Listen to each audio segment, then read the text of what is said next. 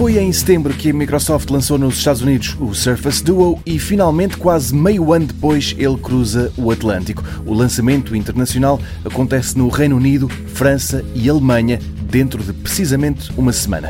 O preço recomendado pela Microsoft para este smartphone aponta para os 1.500 euros, um valor que parece não refletir a recente baixa de preços nos Estados Unidos. Lá, o Surface Duo começou por ser posto à venda por 1.400 dólares, ontem caiu para os 1.000, qualquer coisa como 800 euros, ou seja, quase metade do que ele vai custar a partir da próxima semana na Europa. No entanto, talvez esta não seja uma má notícia. Os relatos que vêm da América dão conta de um equipamento cheio de potencial, mas também cravejado de bugs. Os dois ecrãs funcionam bem nas apps desenvolvidas pela Microsoft, mas o resto, sistema operativo Android incluído, parece não querer colaborar.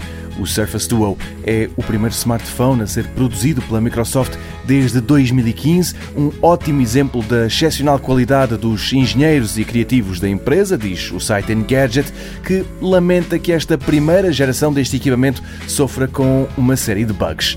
Palavras que implicitamente nos estão a dizer que não vale a pena ter pressa. Se o Surface Duo não chegar a ser posto à venda em Portugal, parece que não se perde muito.